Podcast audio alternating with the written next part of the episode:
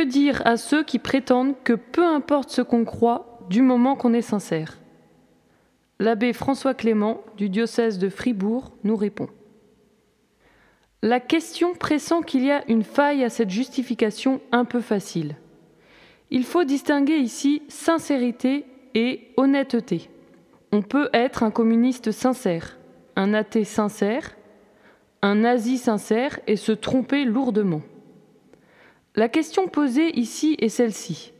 Existe-t-il, oui ou non, une vérité en dehors de ce que je pense?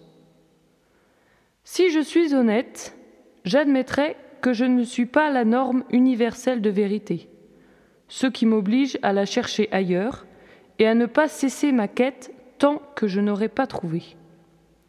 C'est évidemment beaucoup plus exigeant et inconfortable.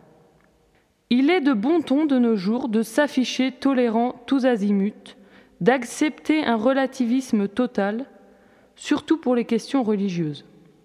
Cela fait partie du déclin des idéologies et recouvre souvent un scepticisme paresseux qui doute d'une vraie capacité de chaque génération à trouver des réponses solides aux questions essentielles de l'existence.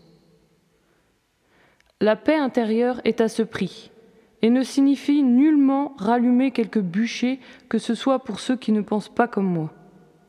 Avoir des convictions douces et fortes à la fois permet aux autres de se positionner et d'avancer dans leur quête de vérité. On peut donc considérer que c'est un service à leur rendre, de même que leurs réactions me permettront en retour de grandir dans ma foi et mon humanité.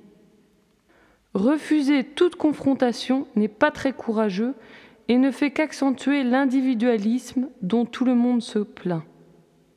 Prendre l'autre comme un partenaire sérieux, capable de dialogue authentique, ne peut que le grandir et l'honorer.